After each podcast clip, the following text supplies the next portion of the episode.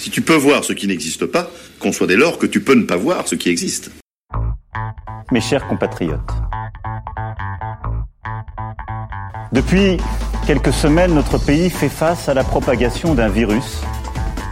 Laisse-nous dire que tu te prépares des nuits blanches, des migraines, des nervous breakdown, comme on dit de nos jours. Le Covid-19 qui a touché plusieurs milliers de nos compatriotes. Cette épidémie qui affecte tous les continents et frappe tous les pays européens est la plus grave crise sanitaire qu'ait connue la France depuis un siècle. I know you're gonna dig this. La France a peur. Je crois qu'on peut le dire aussi nettement.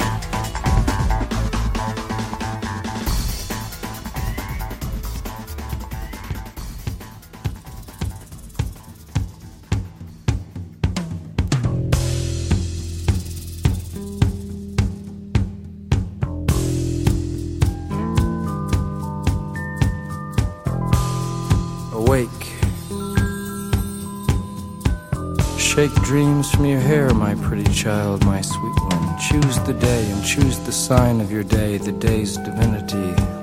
First thing you see.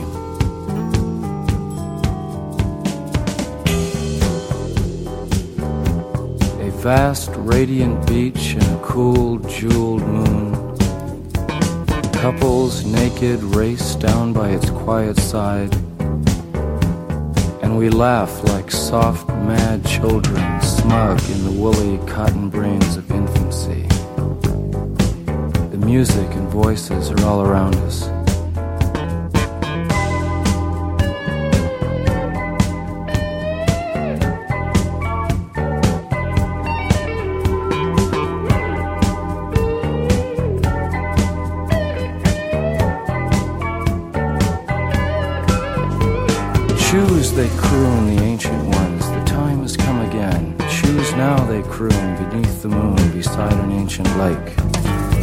Enter again the sweet forest, enter the hot dream, come with us. Everything is broken up and dances.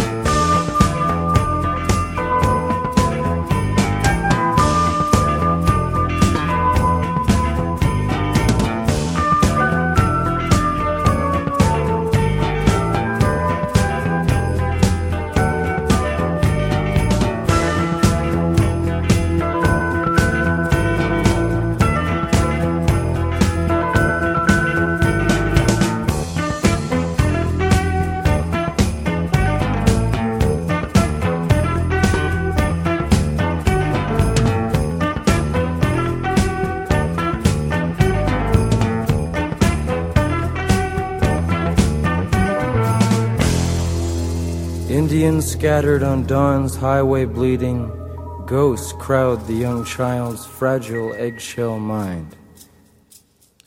Bonjour, bonjour à toutes et bonjour à tous. C'est la 20e aujourd'hui, 9 avril, euh, une année complètement incroyable qui se déroule là, euh, qui, le, temps coule entre nos doigts, c'est complètement dingue, le- le ciel dehors est magnifique, le soleil brille, on se croirait en été, tout est à l'arrêt, on est dans un flou absolu puisque euh, voilà, on, laisse passer les heures, on accompagne le déroulement de ces heures tout au long des journées.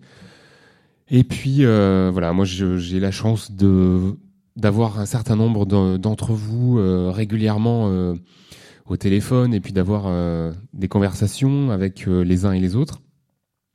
Et c'est une chance, c'est une chance précieuse.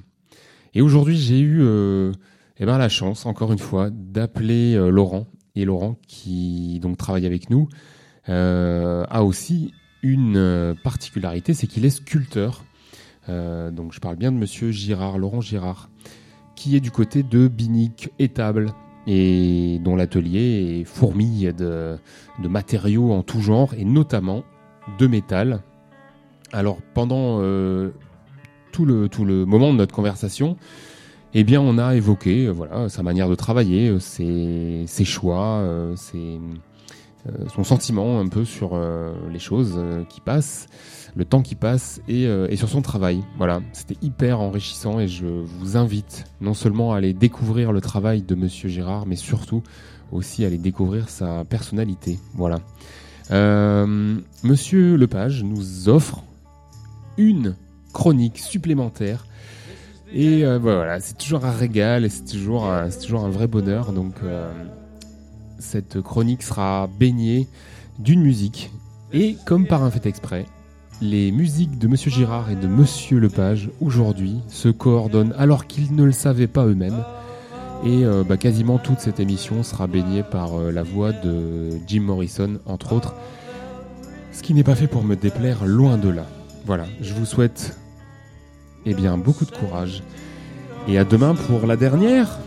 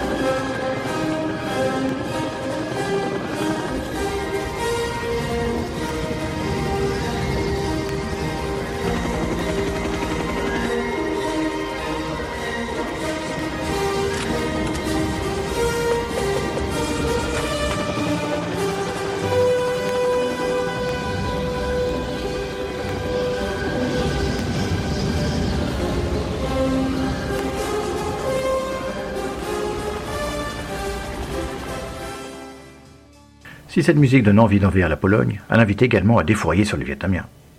Tout le monde aura reconnu cette scène emblématique, mythique de ce grand film qu'est Apocalypse Now, un monument de l'histoire du cinéma et un marqueur de la représentation de la guerre du Vietnam. Et pourtant, et c'est paradoxal, cette guerre est pratiquement absente. C'est le moment d'un grand étonnement du père JM. Lorsque Francis Ford Coppola on termine le script, nous sommes en 1975, alors que la guerre s'achève avec la chute de Saigon. Le tournage apocalyptique débute l'année suivante aux Philippines. Le film reçoit la Palme d'Or à Cannes en 1979. L'histoire est simple en apparence. Le capitaine Willard reçoit la mission d'éliminer un brillant officier des forces spéciales, le colonel Kurtz, dont les méthodes de combat sont jugées malsaines. Le capitaine doit alors remonter le Mekong à bord d'une vedette pour s'enfoncer au Cambodge afin de retrouver le colonel entouré de ses fidèles. Le voyage est une succession de scènes qui ont pour point commun la violence, l'absurde et la folie. Mais est-il le strictement vietnamien dans cette représentation de la guerre? Finalement pas grand-chose. L'usage des hélicoptères comme cavalerie aéromobile, figure emblématique de cette guerre Idée reprise aux Français qui l'ont initiée en Algérie. Les opérations de Psyops liées à l'usage des haut-parleurs, déjà très en vogue durant la guerre de Corée. Le napalm, également coréen, indo-chinois et algérien. Les maquis des forces spéciales, copiés sur leurs homologues français de la guerre précédente. Les bunnies, qui viennent divertir les soldats, lointain avatar de Marilyn Monroe en Corée. Sans doute le plus intéressant, dans la version longue, est la rencontre avec des Français qui se maintiennent dans leur plantation et établissent une sorte de pont entre les deux guerres. C'est le premier film qui aborde la guerre du Vietnam de façon aussi frontale, mais nous sommes davantage dans une sorte de fantasme que dans une lecture historique ou concrète, comme sera huit ans plus tard Platoon d'Oliver Stone. Tu sens ça? Est-ce que tu sens? Le napalm, fils Y a rien qui sente bon comme ce truc-là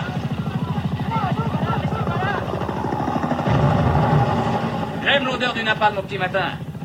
Une fois, on avait lâché une chier de bombe, arrosée pendant 12 heures de rang, et quand on est allé voir, on n'a pas trouvé un macap de viette, il n'y en avait plus un seul. Empoumé, toute cette essence, ça sentait bon. La colline sentait. Ça fleurait. La victoire. Coppola a un autre dessin. Apocalypse Now est librement adapté d'un roman de 1899, Au cœur des ténèbres, de Robert Conrad. L'histoire se déroule au Congo belge et le héros prend un bateau pour remonter un fleuve afin de retrouver un certain Kurtz, directeur de comptoir au fin fond de la jungle et dont on n'a plus de nouvelles. Conrad en profite pour offrir une description terrible du fait colonial en Afrique centrale. Le sujet du livre, comme celui du film, est celui de la déshumanisation de la violence. Dans Apocalypse, le spectateur passe de la violence la plus sophistiquée à sa forme la plus primitive. La remontée du Mékong est une remontée dans le temps, la longue scène avec les Français au mi-temps du film étant comme une balise temporelle entre deux périodes. C'est une forme de folie que nous montre le réalisateur, mais elle n'a rien de vietnamienne. Elle est celle d'hommes confrontés à des circonstances exceptionnelles qui perdent pied. La remontée du fleuve, vers la préhistoire, dit Conrad, et celle du Mékong, comme avant lui celle du Congo. Mais elle pourrait être également celle, plus contemporaine, du Tigre ou de l'Euphrate. La transposition au Vietnam faite par Coppola n'est que conjoncturelle. C'est pourquoi il n'y a pas de recherche de véracité. Il se sert des images diffusées par les médias et qui font sens auprès du public pour brosser un cadre plus ou moins familier. Mais le sujet n'est pas la guerre du Vietnam, mais plutôt l'absurdité, la folie, le retour en arrière de l'homme dans le cadre d'un conflit dont le sens a été perdu. Donc, Apocalypse Now n'est pas représentatif de la guerre du Vietnam? Pas vraiment. Il va au-delà et c'est ça qui est étonnant. C'est un film sur la guerre et sur l'impact qu'elle peut avoir sur les hommes qui la font. On ne peut pas dire que le message soit les plus optimistes, même si on aime l'odeur du napalm au petit matin.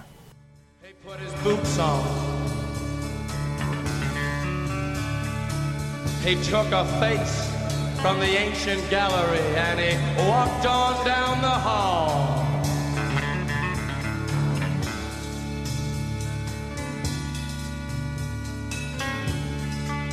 He went into the room where his sister lived and then he Bonjour Laurent. Bah, salut, euh, Jean-Noël. Alors évidemment, je suis ravi de t'avoir au téléphone parce que bon, c'est une période particulière et puis tu nous as envoyé euh, quelques images qui m'ont euh, vite, très très vite intrigué et j'avais très envie de, parler avec toi de, ce que tu fais. Est-ce que tu peux commencer par me, décrire rapidement euh, soit l'endroit dans lequel tu te trouves, soit une partie ou l'endroit de ton atelier là que tu que tu préfères par exemple? Alors là, actuellement, où je me trouve, où, où je travaille.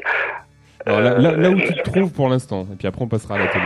Eh ben, écoute, pour l'instant, j'ai terminé mon télétravail pour les terminales ST2E, donc je suis en, avachi sur mon canapé en train de déguster un bon petit café et écouter, enfin j'écoutais avant que tu m'appelles de la musique. Voilà, je me fais une, une petite pause euh, avant de, de vaquer à mes tâches euh, ménagères. Très bien, bon, ça va, c'est un confinement que tu, que tu apprivoises. Bah oui, par la force des choses, je pense que bah, il faut être, faut être très patient. On a vu encore euh, le confinement risque, euh, risque euh, donc euh, se prolonger. Et bah, je crois qu'on n'a pas le choix. quoi. C'est une période très très particulière. Tu sais, moi, quand j'abordais euh, les, les virus avec mes élèves, euh, et notamment le virus de la grippe, je leur disais, bah, vous savez, un jour, on aura certainement une pandémie mondiale virale. Et ben, je pensais pas que ça arriverait aussi vite, tu vois. Donc, euh, bon, malheureusement, je suis pas très surpris de ce qui se passe, et je pense que les pouvoirs politiques euh, ont une grande responsabilité euh, là-dedans. Ouais, ouais, il y a beaucoup. Donc, euh, bon, on va pas polémiquer, c'est pas l'objet de, cette interview, mais ouais, je crois qu'on on n'a pas le choix. Il faut se protéger, il faut, il faut se protéger, il faut protéger les autres, et puis ben, il faut être patient, voilà. Donc, euh, donc on essaye de s'occuper comme on, comme on peut. Enfin bon, pour ma part, euh, ça ne pose pas trop de problèmes pour l'instant. Oui, j'ai cru comprendre que tu avais pas mal d'années d'occupation devant toi, même si le confinement euh, devait durer. Mais, ce que tu dis est très juste. hein. C'est vrai que les scientifiques euh, annoncent depuis un certain nombre d'années, euh, enfin, on sait qu'il y a beaucoup de gens là qui ont été cherchés dans les conférences en ligne, etc., les, espèces de pas des prédictions, mais enfin bon, des, traces de, de, de réflexion scientifique sur la présence des virus. Et on sait que oui, c'était un horizon relativement proche et, déjà prévu. Oui, le, po- le politique a une vision toujours à court terme, quoi. Donc euh, là, c'était malheureusement prévisible. hein. Il y a des chercheurs qui faisaient qui travaillaient sur les coronavirus euh, depuis plusieurs années, hein, depuis euh, bah, depuis le SRAS, depuis aussi l'épidémie de, de grippe aviaire. Ces chercheurs-là ont vu leur crédit euh, supprimé ou réduit comme peau de chagrin et bah, malheureusement voilà on est en train d'en payer un petit peu le, le prix et quand on voit le, la position de voilà Boris Johnson, euh, Donald Trump, etc. Enfin bon c'est assez hallucinant quoi de, de voir ça moi ça me révolte. Mais bon bref.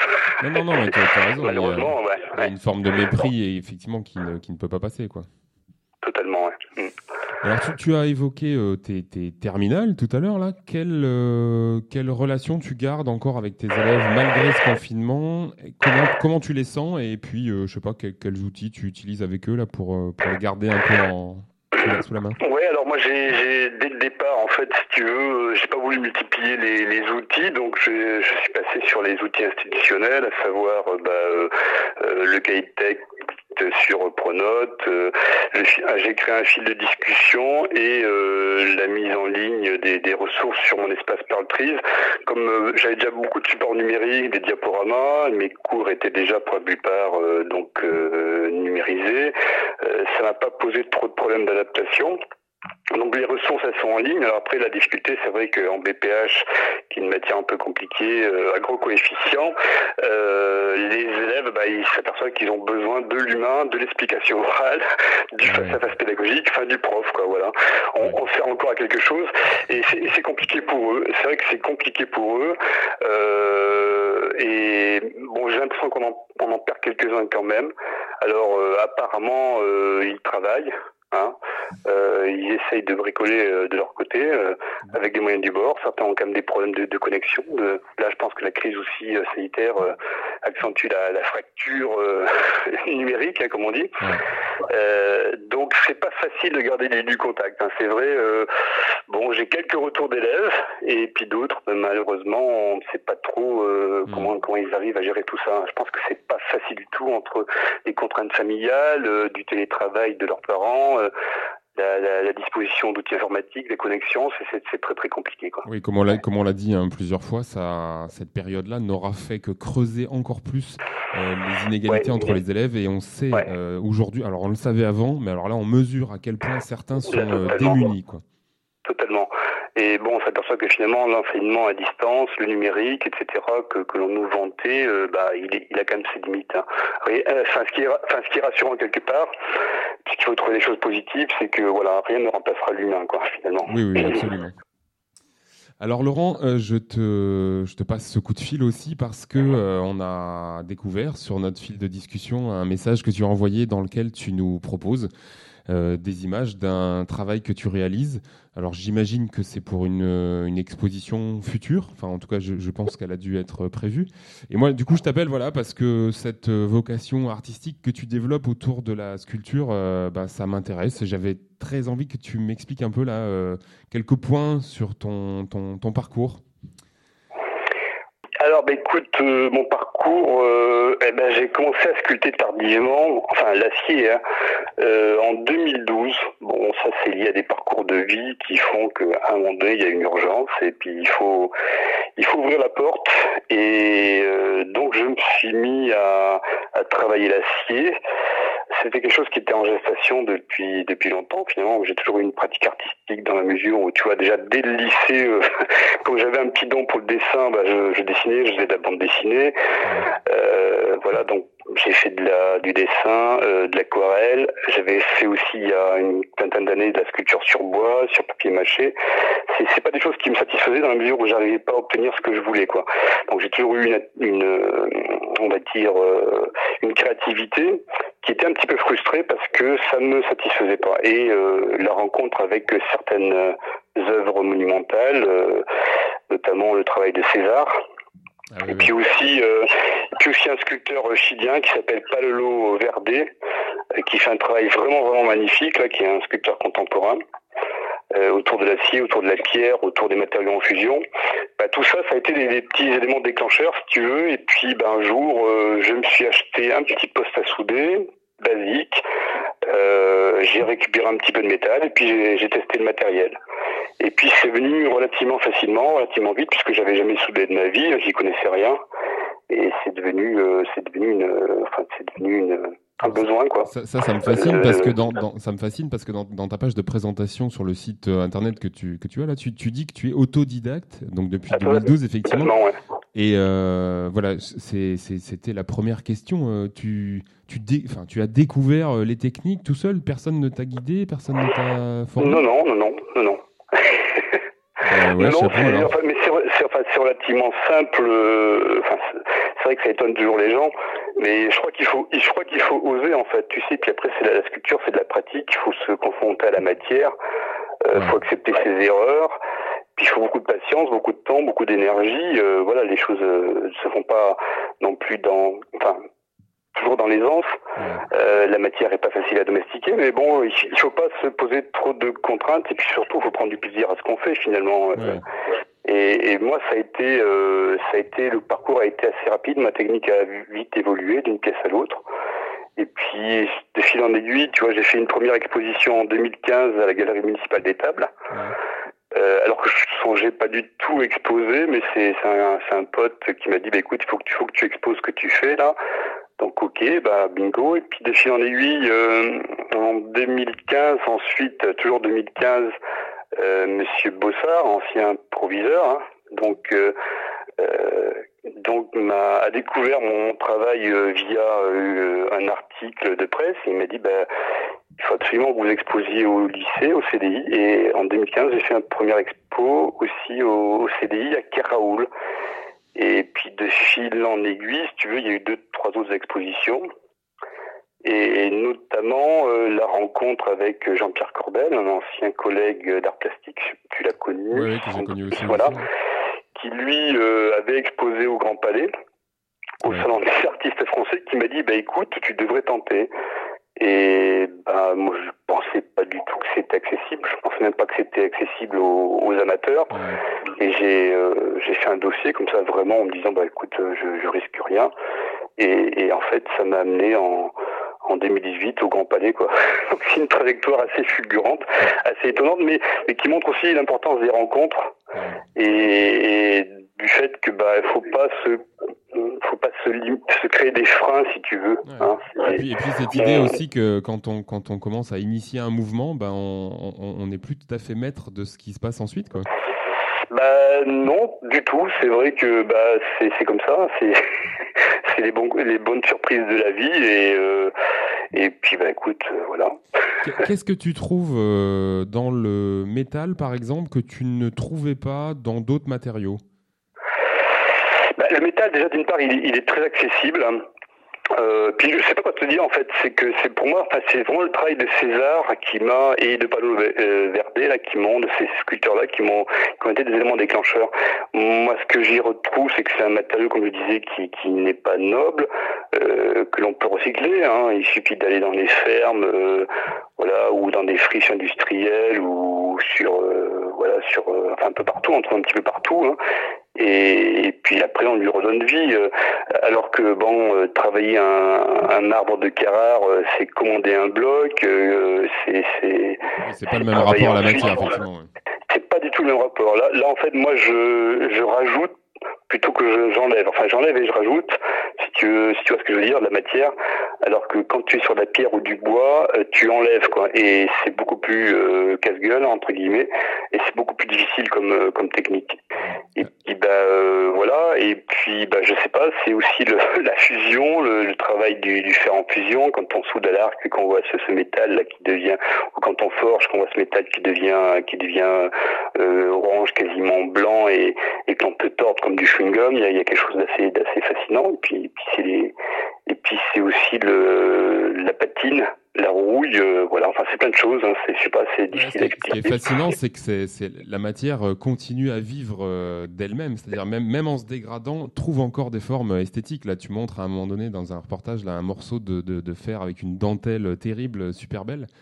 Euh, les- cette évolution-là, elle est, elle, est, elle est donnée comme un, comme un cadeau quasiment à, à celui, à celui qui, qui, qui veut la retravailler. Quoi. Ouais, bah, la nature fait déjà mm, bien son œuvre parfois et on, on tombe sur des, des choses assez étonnantes. Et ça, c'est, tu vois, cette pièce dont, dont je parlais dans le reportage qui date de, de 2018, eh ben, je viens, je viens de la, de l'utiliser pour faire les ailes bah, d'un, d'un des anges que je vous ai montré là en, en expo. Donc, euh, bah, euh, voilà, c'est des choses qui sont glanées, qui sont en attente et puis après qui, qui trouvent leur, euh, leur signification et, et leur usage Mais c'est vrai que la, matière euh, évolue avec le temps et alors on peut on peut décider de la, de la fixer avec des vernis, mais moi je suis pas trop pour quoi. J'aime bien j'aime bien cette patine, cette rouille, les nuances de la rouille, et cette texture en fait. Voilà. Une, une métamorphose qui reste euh, en, surface. hein. Après la sculpture, c'est quand même une lutte contre le, temps aussi. Hein. Tu tu immobilises, tu crées euh, tu crées pour quelque chose quelque chose qui va durer dans le temps. Enfin, tu espères qu'il va durer dans le temps, mais qui peut évoluer aussi, effectivement, comme, nous on évolue aussi d'ailleurs, en prenant une belle patine. Tu, tu parles euh, souvent, le, tu lâches le mot de combat assez souvent là quand tu sculptes. Euh, Physiquement, ça te, ça, ça te demande d'être très présent, j'imagine. Ouais, tu, tu dois aller chercher un peu d'énergie pour, euh, pour Bah, combattre bah, ce- ouais. cette matière. Ouais, je crois que tous les, tous les sculpteurs diront ça. En fait, Euh, moi j'ai lu récemment là euh, une phrase que j'ai trouvée très très intéressante euh, euh, en, en découvrant une, une, une sculptrice, je sais pas si on dit ça, Germaine Richier, euh, qui est donc des sculptrices des années 50, 40-50, qui a fait un travail, euh, qui travaillait le bronze, le métal et et elle dit ben on, on ne sculpte pas, on ne peut pas sculpter par plaisir. Alors c'est-à-dire que euh, ouais, c'est vraiment, enfin la matière, euh, et encore là, je parle pas du marbre ou du granit, où c'est encore beaucoup plus physique, mais effectivement, quand, quand, quand personnellement je sculpte l'acier, bah, je, je protège tout, quoi, les yeux, euh, le, les mains, euh, euh, tout le corps, euh, bien sûr masque respiratoire, euh, le, le casque anti-bruit, etc. Donc ça, ça montre quand même que c'est- pas quelque chose toujours très très confortable et que effectivement on, on risque de se couper, on risque de se brûler. euh, euh, c'est oui c'est un, un combat, mais mais c'est ça qui euh, enfin je sais pas moi c'est pas c'est pas que c'est fascinant, mais c'est très très physique.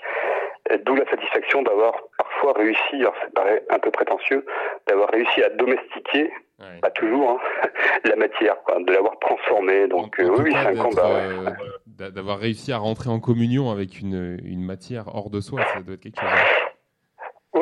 C'est, alors je sais pas si une communion, tu sais, enfin, je sais pas, euh, moi j'analyse pas trop la chose, mais, euh, c'est, un travail de labeur en fait, hein, c'est un, travail euh, d'artisan, d'ouvrier, euh, qui prend son sens une fois que la pièce est terminée, c'est-à-dire que tant qu'elle est en construction, on sait pas trop où on va et, et effectivement, une fois qu'elle est terminée, c'est là qu'on peut enfin prendre du recul et se dire bon ouais c'est super ou ben, ben non là c'est pas très bien mais il faut se contenter des fois de, de ce qu'on peut faire hein, et puis euh, mais euh, voilà on, on, on souffle, on se, on se pose et, et on, on observe la pièce une fois qu'elle est vraiment terminée c'est là qu'elle prend sa, sa dimension. Sinon avant c'est vraiment un travail très très euh, C'est la, question que j'allais te poser. À, à quel moment est-ce que tu te sens artisan et à quel moment est-ce que tu te sens artiste? Oula, euh, bah, je sais pas trop ce que c'est qu'un artiste déjà. Euh, je me sens euh, artisan déjà dans le travail, effectivement, de toute manière. hein. C'est un travail euh, d'artisan pour moi au départ. Euh, de métalleux en fait, hein. tu sais, les, les, les, les- gens qui ont vu mes pièces pour la première expo, bah, bah, des fois c'était des plombiers, des fois c'était des c'était des forgerons, des fois c'était enfin c'était des gens qui travaillaient le métal pour certains Qui et, partagent une technique euh, commune en fait. et qui partagent une technique et puis on a ce rapport à la matière qui est commun quoi. Donc ouais, je me sens d'abord artisan, artiste. Après, je sais pas le, le terme, il, il peut paraître un peu prétentieux. Je sais pas trop. Hein, je c'est les gens qui me disent que je suis artiste. Moi, je, je sais pas. Je j'analyse pas la chose comme ça. En tout cas, voilà. C'est Disons qu'il y a une, une esthétique liée à ton travail et du coup euh, on peut on peut peut-être euh, parler d'artiste du coup, c'est ça? Oui, oui, tout à fait. Non, mais c'est ça. C'est, euh, mais moi, je, je me sens pas artiste, quoi. Je suis Laurent Girard et puis, et puis je sculpte et puis, puis voilà. Et mais, mais ce qui est intéressant, c'est qu'après, c'est, du partage, c'est, du lien social. euh, on, ça crée, moi, ça m'a, ça m'a permis de faire de belles rencontres, d'avoir de beaux échanges. Et euh, ce qui est bien, enfin, c'est que la pièce, finalement, elle vit aussi dans le regard de, de celui qui la découvre et elle nous appartient plus après. Donc, euh, c'est ça qui est aussi très très intéressant. Dans, ton travail, en... alors j'ai remarqué, puisque du coup j'ai été le, le découvrir, il y a, une très forte part euh, animale, j'allais dire. euh, il y a beaucoup de représentations euh, animales. Qu'est-ce que, pour- pourquoi est-ce que ça t'attire peut-être plus que d'autres choses pour l'instant? Bah, alors, j'ai deux aspects. Il y a l'aspect anthropomorphique, l'homme, l'homme vertical, les anges, tu vois, c'est des silhouettes humaines assez décharnées, un peu à la Giacometti. Et puis l'animal, parce que bah voilà, c'est c'est la vie en fait, c'est le vivant. Hein, c'est, euh, je fais assez peu dans l'abstraction. Bah, pour moi, euh, ce qui est fascinant, c'est de passer du, du minéral, d'une matière inerte, euh, qui n'est pas noble, encore une fois je le répète, euh, l'acier, l'acier de récupération, et, et d'en faire du vivant, quoi, voilà. Et, et, et donc le, le vivant, l'anatomie, le mouvement, euh, la force. Alors c'est vrai que je fais l'animal, mais euh, pas n'importe quel animal. Euh, je me suis attaqué quand même à, des, à un lion, à, à des taureaux, à un gorille. Donc c'est voilà, je suis en fait, euh, c'est quand même des animaux assez puissants, quoi. Donc, enfin voilà. C'est des animaux puissants qui ont des formes puissantes, des, des formes corporelles aussi très très fortes. Quoi. Ouais, et puis bon, ça correspond peut-être à des choses que j'avais envie d'exprimer dans ma vie aussi à un certain moment. Euh, le, le gorille, là, tu parles de Kong. Kong, ça a été aussi euh, une pièce qui s'est euh, qui s'est imposée euh, suite à un parcours de vie, et, et c'est une pièce dont je suis, bon voilà, ça peut paraître prétentieux, mais assez fier parce que j'ai réussi à exprimer énormément de choses dans, dans ce dans ce gorille, mais il y a, y y a plein de choses dedans, quoi. Et, et c'est transférer aussi cette énergie que l'on a, ce que l'on vit euh, bah, dans dans l'œuvre. Ça, c'est quand on y arrive, c'est magique, quoi. Laurent, qu'est-ce que tu qu'est-ce qui est beau pour toi? Qu'est-ce que qu'est-ce que tu trouves beau et qu'est-ce qui est euh, qu'est-ce qui est esthétique pour toi? Comment comment tu essaierais de, de qualifier un peu tout ça là? Oula, oula, oula, oula, oula. Qu'est-ce qui est esthétique? Non, je suis. Alors écoute, je suis incapable de, de répondre à cette question. je suis désolé. non, mais- Qu'est-ce qui est, qu'est-ce qui est beau? Qui est beau, c'est la vie, quoi, non? Enfin, je sais pas. C'est, euh, c'est l'amour, c'est l'humain, c'est, c'est les échanges. euh, et ce qui, ce qui, ce qui est beau, enfin, ce que je te répète, ce qui est beau pour moi, c'est, c'est, c'est l'étincelle, euh, c'est l'émotion que qu'on peut voir dans le regard de quelqu'un qui regarde qui regarde de l'art quoi voilà Entre cette étincelle là et cette envie de créer et, je sais pas cet apaisement ou cette émotion ou enfin cette émotion c'est pas forcément de l'apaisement d'ailleurs ça peut être aussi de la peur ça peut être de, ça peut être une réaction ça peut être euh, de rejet ça peut être plein de choses à partir du moment où ça laisse pas indifférent et que ça, crée de l'émotion euh, bah c'est c'est- c'est c'est super quoi enfin je, voilà. Mais alors là, l'esthétique, franchement, c'est tellement une notion qui est tellement subjective que je serais pas capable de te le dire. hein. Moi, je trouve tellement de choses belles dans, dans ma vie, euh, euh, ou dans, dans ce que je peux voir. Ça peut être un paysage, ça peut être une œuvre d'art, ça peut être, euh, ça peut être une musique, ça peut être une, un superbe, un super plat gastronomique. Donc, euh, il y a énormément de choses qui sont belles, qui sont esthétiques. L'esthétique est, est partout, quoi, en fait. Ce qui est intéressant, c'est ce que tu dis, c'est justement le comment est-ce qu'on pose un regard sur les choses qui nous entourent, sur les gens, sur les êtres, sur les émotions. Voilà, c'est ça, c'est ça qui est important. Ouais, tout à fait, ouais. Et je, je voulais te demander si tu voulais nous faire partager une ou deux, une ou deux musiques là pour, euh, pour baigner ces, ces quelques paroles. Eh ben, écoute, avec plaisir. Alors, euh, alors, écoute, euh, j'étais en train d'écouter les Doors. Donc, euh, Break On Through to the Other Side. Superbe. Ouais. Et puis euh, après, bah, l'époque, parce que comme tout un chacun, je me fais de temps en autre un, un petit apéro avec modération, bien sûr. Et euh, A Bottle of Smoke. Euh, voilà, ça c'est un, morceau qui, qui me donne envie de sortir, d'aller faire la fête et de, et de danser. C'est une énergie folle, donc euh, voilà. Donc euh, Break On Through de Doors et puis euh, Bottle of Smoke euh, des Pogs. Eh ben, si ça te convient. C'est extra. Et dis-moi, est-ce qu'on pourra, quand tout ça sera derrière nous, passer te voir dans ton atelier Comment, comment est-ce qu'on peut faire? On t'appelle d'abord, on te dit tiens, Ah je suis bah dans le coin, ouais, j'aimerais il y a- bien venir. Mon atelier, c'est mon garage. Hein. Comme tu as pu le voir dans le reportage, c'est un cafarnaum. Mais il est toujours ouvert. hein. Il n'y a, aucun- y a aucun souci. Il faut, faut m'appeler. Faut... ouais, ma, ma, ma- ma galerie, c'est ma maison et, et mon garage. Donc, euh, c'est ouvert à tout le monde. Il n'y a, aucun souci. Ce sera avec plaisir. Bon, bah, c'est super gentil en tout cas. Écoute, merci encore. Et puis, Ben, euh, au, au plaisir de te retrouver. Bah écoute, euh, merci, euh, merci à toi. hein. Ton, ton, ton travail est super. Là, franchement, c'est, royal. On parlait de lien social et de, de maintenir du lien entre nous. Bah écoute, c'est, génial. Ben, j'en profite pour faire un petit coucou à tous les collègues et puis bah aux élèves s'ils nous écoutent. hein. Voilà, euh, tenez bon et puis et puis ouvrez d'autres portes, hein, passez de l'autre côté, comme comme dit Morrison. Merci beaucoup, Laurent. Excellente Merci à journée. toi. Salut. Allez, salut.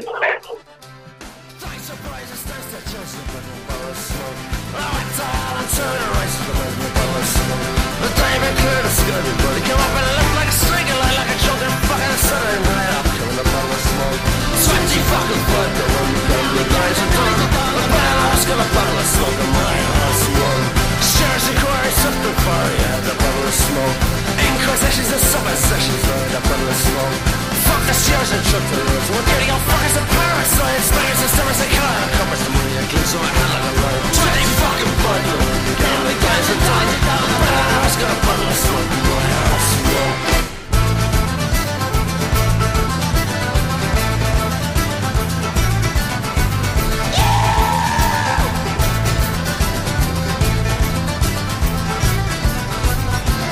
Cars and cars are racing, the balance slow of smoke. Glasses staring, glasses bursting in a bottle of smoke. Slap a 50 to the wood. Before each plant, blood my blood, they give me a break and a Saturday night when I had a bottle of smoke. Dirty fucking blood, the down, the guys are done. The bad ass got a bottle of smoke, and my heart swung. Christ, a man's drunk as pigs, they a bottle of smoke. Stands for giving and celebrations, they have a bottle of smoke. Fuck the yanks and drink the woods. The moon is clear, the sky is bright. I'm happy as the horse is shite. Fucking a bottle of smoke. Sweaty fucking blood, the one we done, the guys are. A bad horse got a bottle of smoke, and my heart swung. Yeah,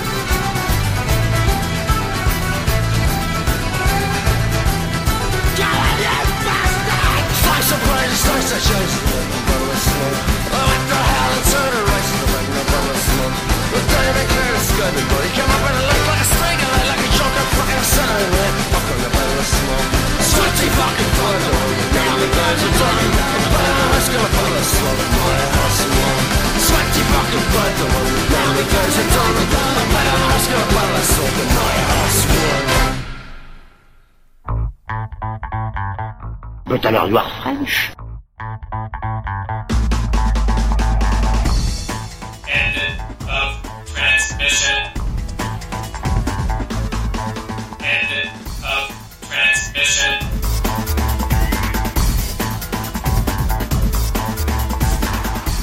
Tout ce que tu fais dans la vie, tout choix que tu fais a des conséquences. On t'agit sans réfléchir. C'est comme si tu laissais la vie faire des choix pour toi.